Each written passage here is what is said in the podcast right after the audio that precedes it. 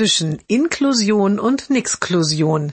Jeden Montag eine neue Geschichte im Blog von Kirsten mal zwei. Heute Sommer Special 1. Zwei Nixklusionsmännchen. Das erste sagt, schau mal da, dieser Kelch ist an mir vorbeigegangen. Im zweiten Bild zeigt dieses Männchen auf eine Klasse, die Klasse des Mädchens, mit einem Kind im Rollstuhl und anderen und sagt, da ist die Kollegin mit der Inklusionsklasse. Und im dritten Bild hebt es die Arme und sagt, ich bin ja nicht Lehrerin geworden, um mich um kranke Kinder zu kümmern. Halt.